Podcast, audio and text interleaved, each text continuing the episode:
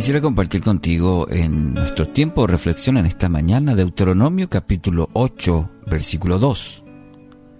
Recuerda cómo el Señor tu Dios te guió por el desierto durante 40 años, donde te humilló y te puso a prueba para revelar tu carácter y averiguar si en verdad obedecerías sus mandatos.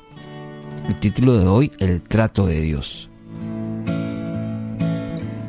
Este texto resume de manera extraordinaria, resumida, pero maravillosa de cómo Dios trató con el pueblo de Israel durante 40 años en el desierto.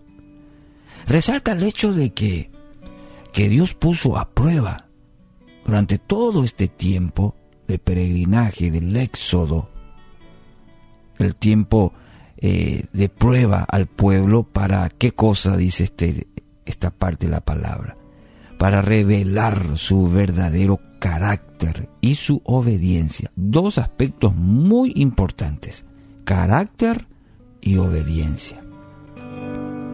Pero en realidad, Dios no necesita llevarnos a la humillación y a la prueba para conocer nuestro corazón, porque Él ya sabe él conoce todo, dice su palabra.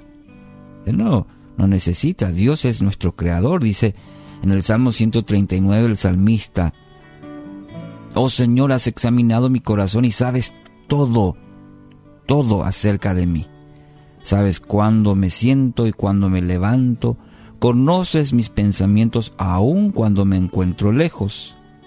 Me ves cuando viajo y cuando descanso en casa.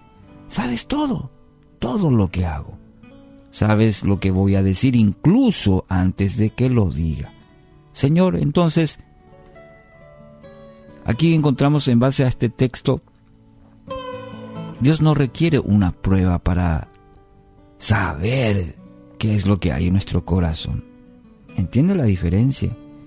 Porque es un Dios omnipotente, omnisciente, Él lo sabe todo el salmista, como bien lo dice, antes inclusive lo que está en nuestro corazón, las intenciones. Dios está abierto ante Dios. Ahora, mediante la prueba,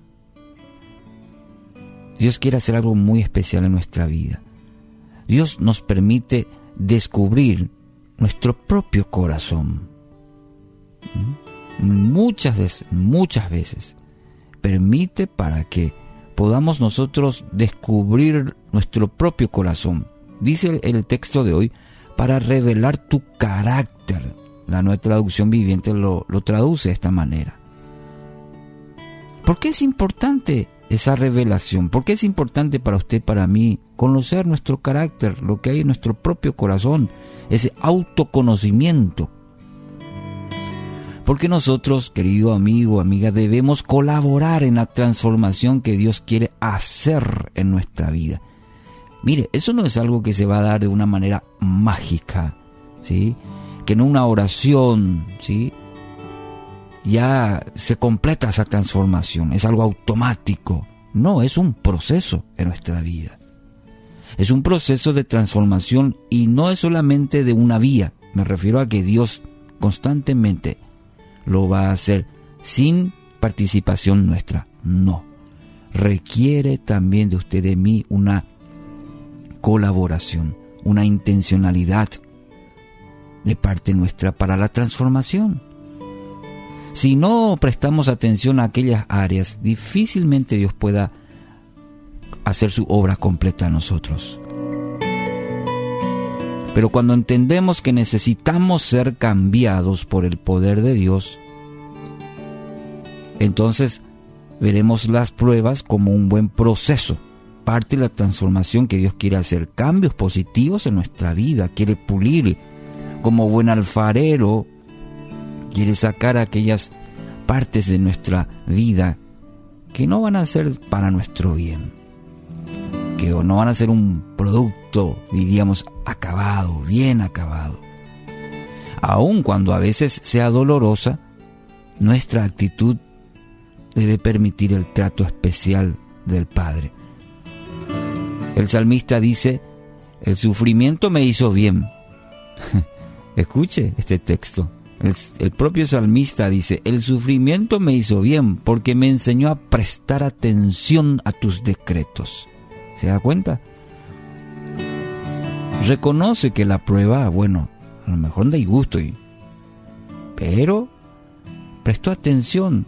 Esta, esta, estas situaciones en su vida también le ayudaron a entender y a prestar atención a la palabra en este caso. Y también lo quiere hacer en cada una de nuestras vidas.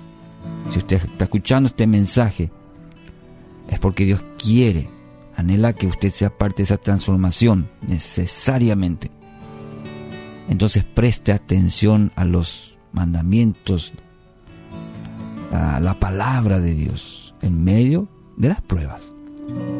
Entonces, si se encuentra en medio de una, de una prueba o de varias, considérelo como una gran oportunidad para conocerse a, sí mismo, para que sea a ver cómo está su carácter, cómo está respondiendo a este tiempo y permita que Dios quite todas aquellas cosas que no le permiten vivir la plenitud de Cristo, su propósito en su vida.